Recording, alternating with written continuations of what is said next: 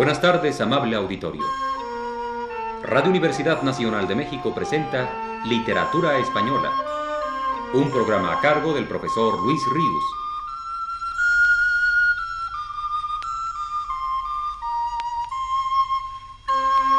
El profesor Luis Ríos nos dice en su texto más reciente.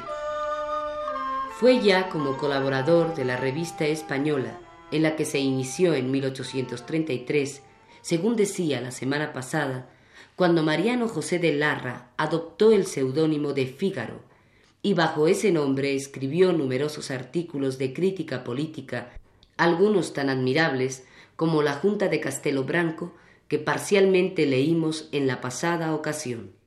Pero no fueron los temas políticos los únicos que le incitaron a escribir. La crítica literaria, la crítica dramática también le ocupaba la atención. Pero sobre todo debemos recordar, como los más notables de todos, sus artículos de costumbres, sin paralelo por su calidad en toda la historia de la literatura española. Al mismo tiempo que colaboraba en la revista española llamada después Revista Mensajero, también lo hizo durante gran parte del año de 1835 en El Observador. El renombre de Fígaro se había extendido en poquísimo tiempo por toda España. Ningún periodista era más leído ni más admirado. Nadie desde entonces acá duda de que Larra alzó una actividad habitualmente efímera a categoría de arte. El periodismo, merced a él, tiene una posibilidad manifiesta de ser un género literario más, si bien dicha posibilidad, por desgracia, no se realiza sino muy de cuando en cuando. Por todo lo anterior, creo de interés que escuchemos hoy su artículo intitulado Ya soy redactor, en el cual Larra traza su propia imagen de periodista en cuanto tal, descubriendo las tribulaciones que su oficio le impone, imagen que, desde luego, se extiende al oficio mismo y que seguramente muchos periodistas actuales no podrán tildar de inauténtica. Dice así.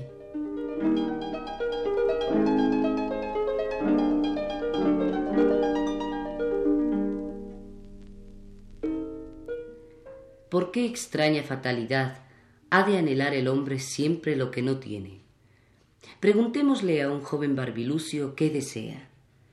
¿Cuándo tendré barbas? exclama en su interior. Nácenle las barbas y él allí maldiciendo ya del barbero y de la navaja. ¿Cuándo hallaré en mi filis correspondencia? le grita en el fondo de su corazón un deseo innato de amor y de ser amado. Ya oyó el sí gozó el bien que deseaba, y ya maldice del amor y sus espinas. ¿Le prefiere Laura? Pues todos sus deseos se cifran en conquistar a Amira que le desprecia. ¿De qué nace esta sed insaciable, este deseo vividor reemplazado por otros y otros deseos que rápidamente se suceden sin encontrar jamás sino imperfecta satisfacción? El padre Almeida, si mal no recuerdo, dice entre otras cosas curiosas y aún lo afianza, que la providencia quiso poner en nosotros este deseo implacable, para que nos atestiguase eternamente que no hacemos en este mundo transitorio sino una corta peregrinación, y que la satisfacción de nuestros deseos no está en esta vida, sino en otra más perfecta y duradera. Así debe de ser, y cierto que vivimos de todas suertes agradecidos a la previsión y ardiente caridad con que el reverendo Padre nos quiso sacar de esta peregrina duda. Yo, que no tengo un ápice de metafísico y que dejo la resolución de estos problemas a aquellos que tienen más noticias ciertas que yo de nuestro destino, me ciño a decir que el deseo existe, y esto basta para mi propósito. Yo, Fígaro, soy de ello una viva prueba. No bien me había tentado el enemigo malo y sentí los primeros pujos de escritor público, cuando dieron en írseme los ojos tras cada periódico que veía, y era mi pío por mañana y noche. ¿Cuándo seré redactor de periódico? Figurábaseme sí, desde luego, obra de romanos el llenar y embutir con verdades luminosas las largas columnas de un papel público.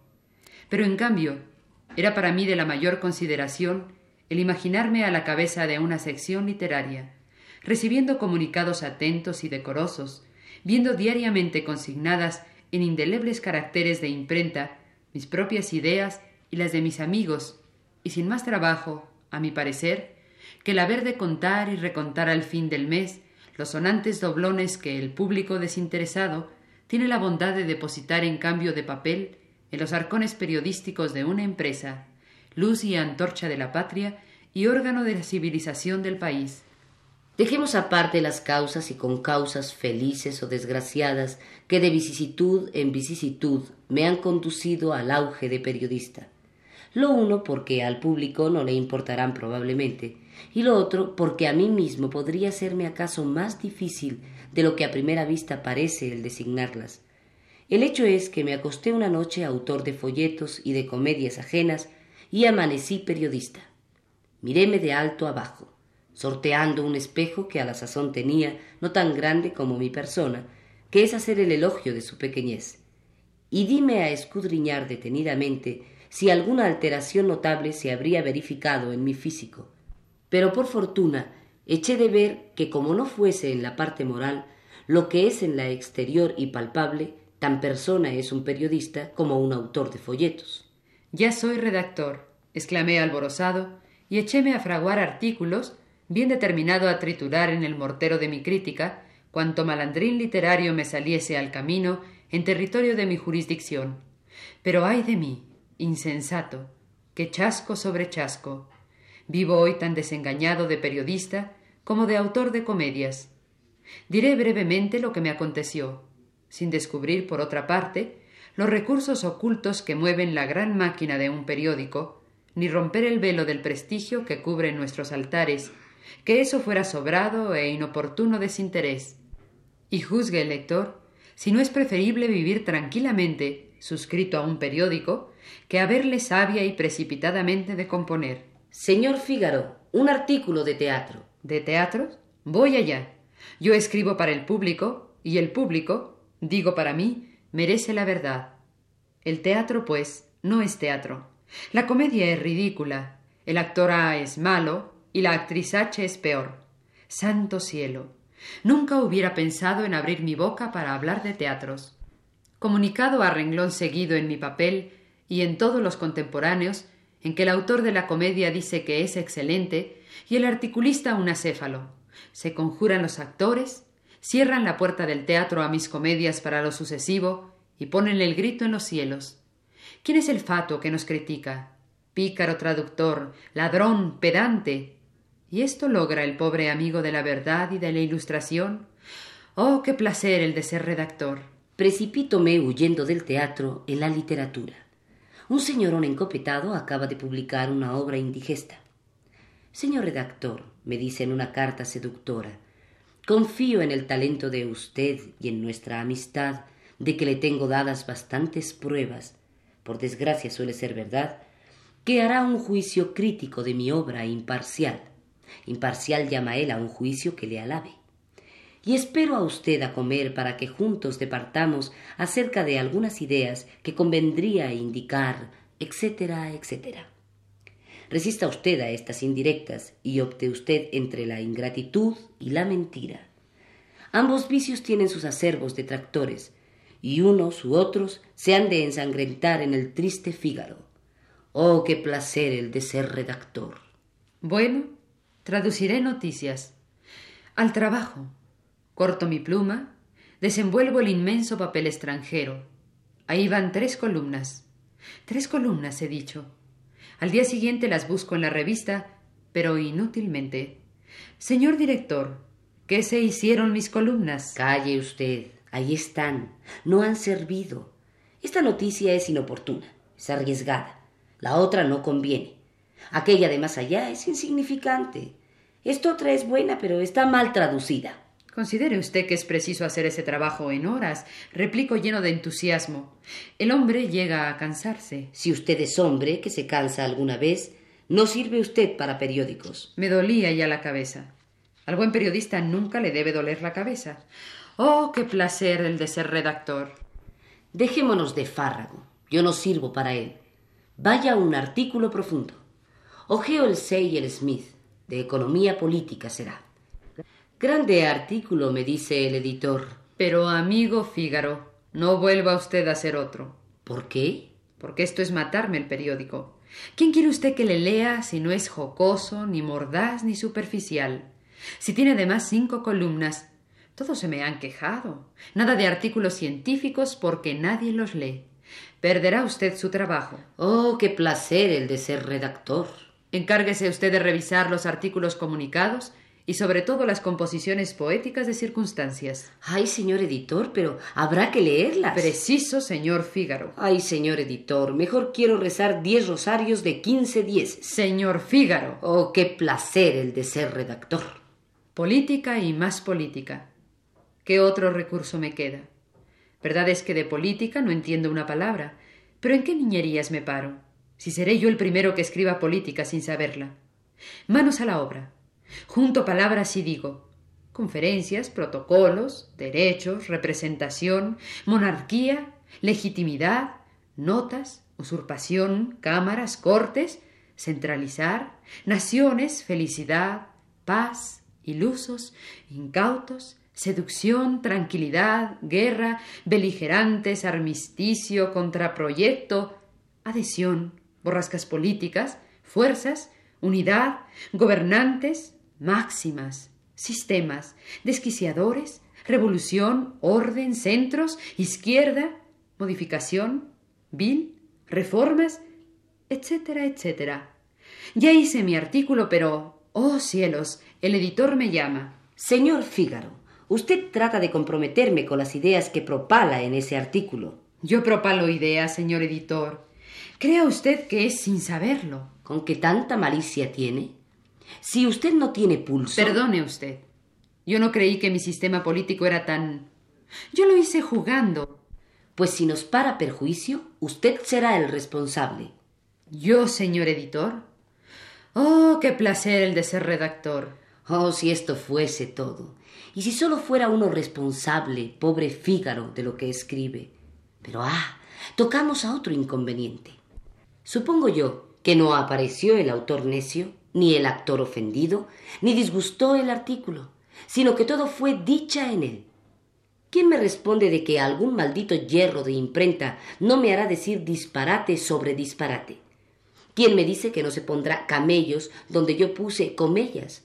Torner donde escribí yo forner, ritómico donde rítmico, y otros de la misma familia. ¿Será preciso imprimir yo mismo mis artículos? Oh, qué placer el de ser redactor. Santo cielo. Y yo deseaba ser periodista. Confieso como hombre débil, lector mío, que nunca supe lo que quise. Juzga tú por el largo cuento de mis infortunios periodísticos, que mucho procuré abreviarte, si puedo y debo con sobrada razón exclamar ahora que ya lo soy. Oh, qué placer el de ser redactor.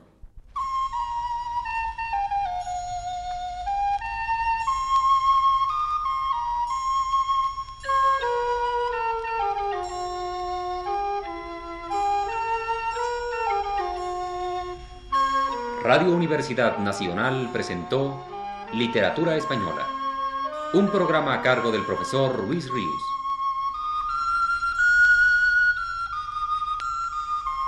Escucharon ustedes las voces de Aurora Molina y Lilia Aragón.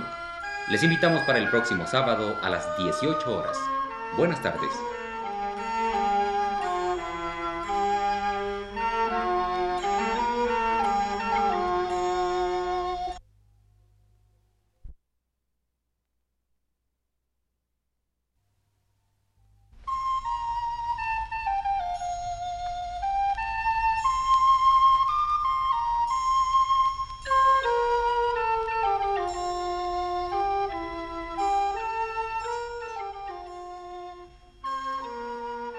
Buenas tardes, amable auditorio.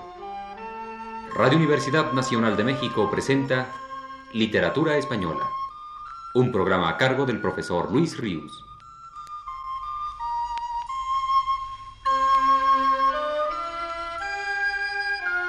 El profesor Luis Ríos nos dice en su texto más reciente. Entre los prosistas españoles del siglo XIX ocupa un lugar privilegiado por muchos conceptos Mariano José de Larra, en Madrid nació el 24 de marzo de 1809, en plena ocupación francesa, y cuando tres años después, en 1812, las tropas napoleónicas se vieron forzadas a abandonar la península, el padre de Larra, médico del ejército imperial, La siguió hasta Francia, llevándose con él a su hijo. No fue sino hasta 1817, cuando los fugitivos regresaron a su patria.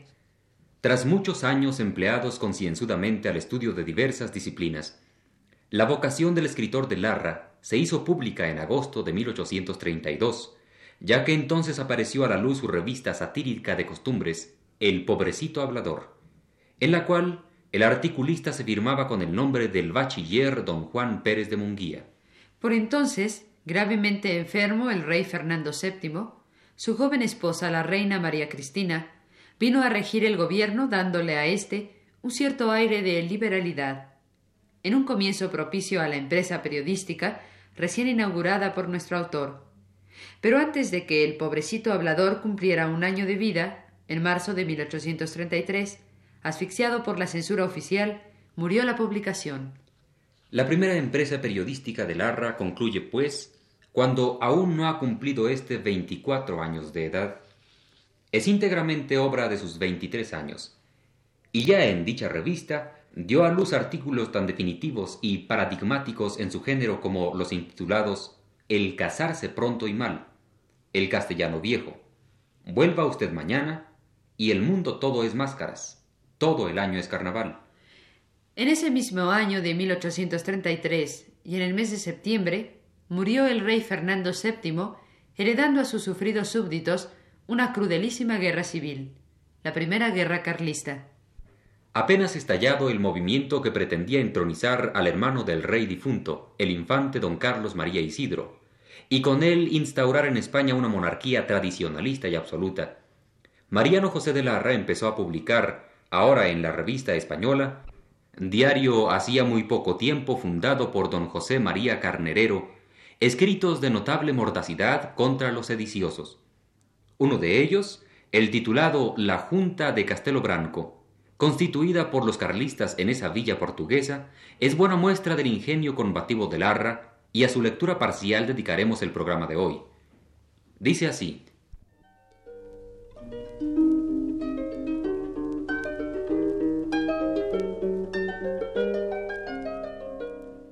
No hay cosa como una junta, si se trata sobre todo de juntarse a aquellos a quienes Dios crió. Podrán no hacer nada las gentes en una junta, podrán no tener nada que hacer tampoco, pero nada es más necesario que una junta. Así que, lo mismo es nacer un partido, pónenle al momento en junta como lo habían de poner en nodriza, y no bien abre los ojos a la luz, se encuentra ya juntado, que no es poca ventaja. La Junta, pues, es el precursor de un partido por lo regular, y esta clase de juntas andan siempre por esos caminos interceptando o interceptadas, cuando no están fuera del reino tomando aires, o tomando las de Villadiego, que de todo toman las juntas. La que en el día llama nuestra atención es la de Castelo Branco. Empezaría a anochecer en Castelo Branco, y poníase por consiguiente oscuro el horizonte. Cuando acertó a pasar por allí un español de estos sanos, de los del siglo pasado, y que poco o nada se curan del gobierno, de estos que dicen, a mí siempre me han de gobernar, tómelo por donde quiera. ¿A qué iba el español a Castelo Branco? Eso sería averiguación para más despacio. Basta saber que iba y que ya llegaba, cuando se halló detenido en medio de su camino por un portugués, que con voz descompuesta y cara de causa perdida, Castesán, le dijo, ¿es vasallo de un señor emperante Carlos V? ¿Bien de Castella? Entendíasele un poco más al castellano de gallego que de achaque de gobiernos, y con voz reposada y tranquilo continente, yo no sé de quién soy vasallo, contestó, ni me urge saberlo, sino que voy a mis negocios. Yo no pongo rey ni quito rey. Quien anda el camino tenga cuidado. Enfadábase ya el portugués y era cosa temible. Conociólo el labriego y antes que echase la casa por la ventana, si bien allí no había casa ni ventana, no se enfade vuestra merced, señor portugués, le dijo, que yo siempre seré vasallo de quien mande. Sabido es que yo y los míos nunca descomponemos partido. Pero ¿quién es mi rey en esta tierra? Eu señor Carlos V. Vaya, sea enhorabuena, contestó el castellano, porque yo por ahí atrás me dejaba reinando a mi señora la reina. Castesán. No se enfade, vuestra merced. Y de allí a poco entraban ya compadres por el pueblo el portugués de mala cara y el español de las buenas palabras. Pocos pasos habrían andado cuando se esparció la noticia por todo Castelo Branco de cómo había llegado un vasallo de Su Majestad Imperial. Es de advertir que como todos los días no tiene Su Majestad Imperial proporción de ver un vasallo suyo, porque andan para él los vasallos por las nubes, decidióse lo que era natural y estaba en el orden de las cosas. Y fue que así como un pueblo de vasallos suele solemnizar la entrada de un rey, así pareció justo que un pueblo de reyes solemnizase la entrada de un vasallo. Echáronse pues a vuelo las campanas. Con este motivo hubo quien dijo Principio quieren las cosas, y quien añadió que el reinar no quiere más que empezar. Digo, pues, que se echaron a vuelo las campanas y el abrigo se aturdía. Verdad es que el ruido no era para menos. ¿Qué fiesta es mañana? preguntaba el buen hombre. Festéjase la llegada de vuestra merced, señor Castesaun. ¿Mi llegada? Vea usted qué diferencia. Allá en España nunca festejó nadie mis idas y mis venidas, y eso que siempre anduve de seca en Meca. Ya veo que en este país se ocupan más en cada uno. En estos y otros propósitos entretenidos, llegaron a una casa que tenía una gran muestra, donde en letras gordas decía Junta Suprema de Gobierno, de todas las Españas, con sus Indias. No quisiera entrar el labrador, pero hízole fuerza el portugués. Agachó, pues, la cabeza y hallóse de escalón en escalón en una sala grande como un reino si se tiene presente que allí los reinos son como salas. Hallábase la tal sala alajada a la espartana, porque estaba desnuda. En torno yacían los señores de la junta sentados, pero mal sentados, se ha dicho en honor de la verdad. Luces había pocas y mortecinas. Un mal espejo le servía para dos fines. Para verse muchos siendo pocos, y consolar de esta manera el ánimo afligido, y para decirse de cuando en cuando unos a otros.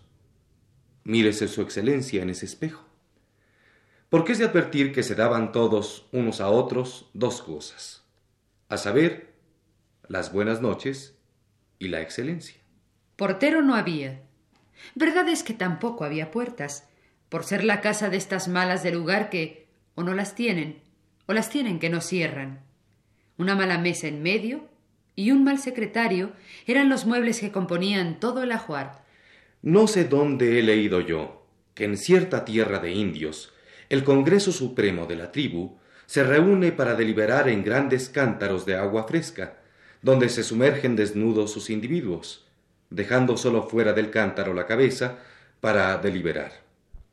No se puede negar que existe gran semejanza entre la Junta de Castelo Branco y el Congreso de los Cántaros, y que los carlistas, que componen la una, y los salvajes, que forman el otro, están igualmente frescos.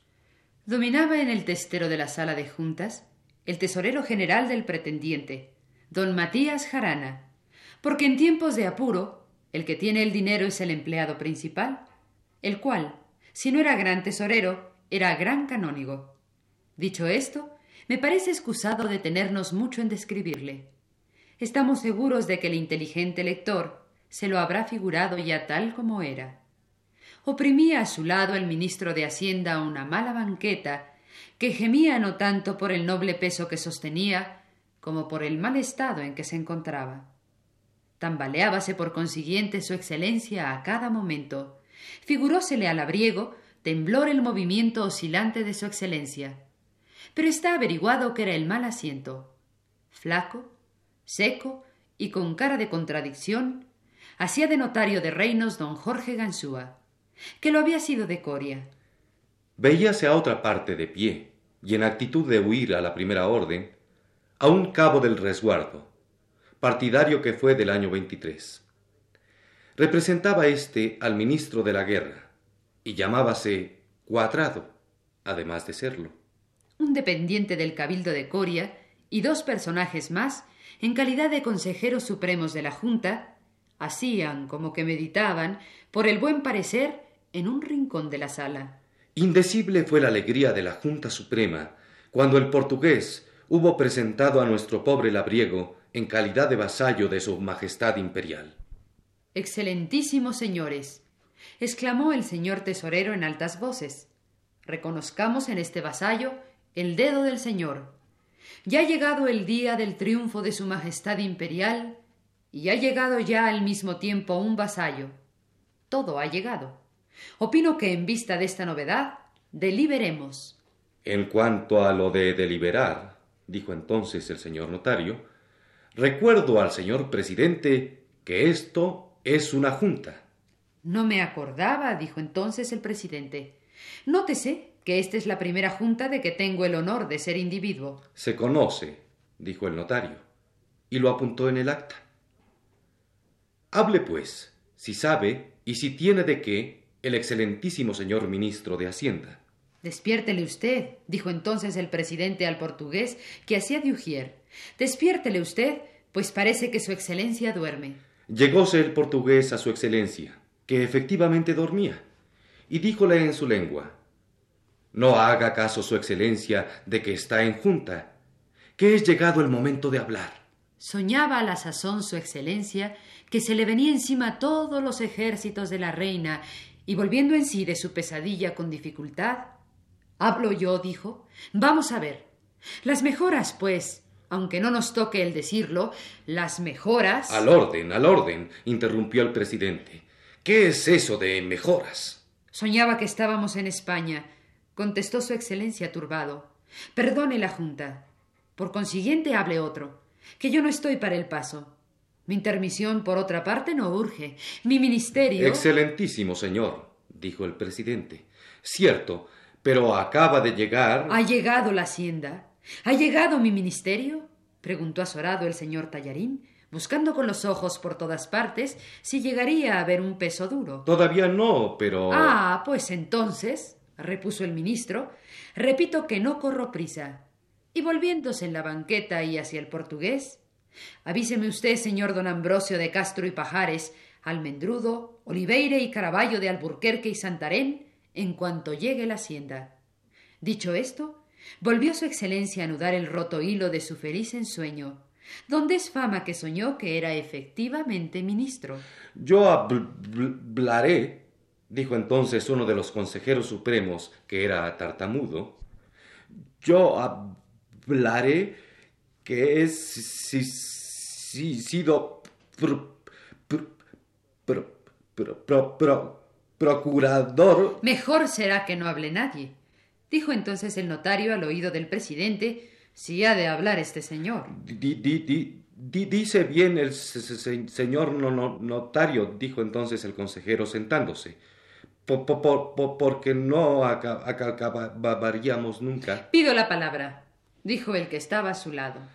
¿Quién diablo se la ha de dar a vuestra excelencia? dijo entonces el presidente amoscado si nadie la tiene. Recuerdo a Su Excelencia, dijo el notario, que en el orden del gobierno de Su Majestad Imperial no se puede pedir la palabra, y que es frase malsonante, o hablar de pronto o no hablar. Si el señor Cuadrado no está para hablar, dijo entonces el presidente, nos iremos a casa. Más estoy para obrar que para hablar, contestó Su Excelencia. Pero fuerza será, pues no hay quien hable. Digo, en primer lugar, que yo no doy un paso más adelante si no se conviene en presentar mañana a la firma de Su Majestad Imperial un decreto. ¿Eh? Adelante.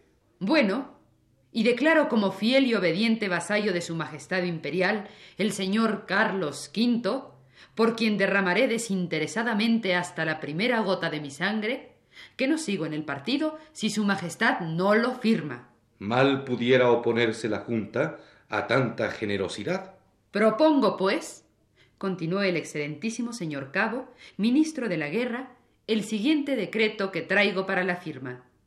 Yo, don Carlos V, por la gracia del reverendísimo padre Vaca y del excelentísimo señor Cuadrado, emperador de etcétera, etcétera, aquí los reinos todos, sin entrar en razones quiero y mando, que queden suprimidos los carabineros de costas y fronteras y se reorganice el antiguo resguardo, quedando todos los fondos a disposición del excelentísimo señor Cuadrado. Yo, el emperador, al ministro de la guerra Cuadrado, y por el pronto será del resguardo el señor vasallo que está presente, encargado por ahora y hasta que haya más de obedecer las órdenes del gobierno. Alto, dijo al llegar aquí el señor canónigo presidente, que yo traigo también mi decreto. Y dice así el borrón mutatis mutandis. No hemos podido haber a las manos ninguna copia de este borrón, por más exquisitas diligencias que hemos practicado. Pero ya se deja inferir poco más o menos su tenor. Válgame Dios, y qué cosas se pierden en este mundo.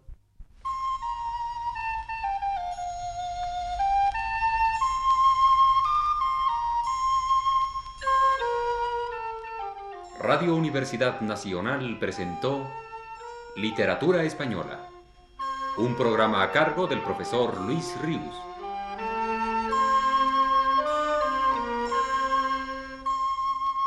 Escucharon ustedes las voces de Lilia Aragón, Claudio Obregón Posadas y Arturo Gutiérrez Ortiz. Les invitamos para el próximo sábado a las 18 horas. Buenas tardes.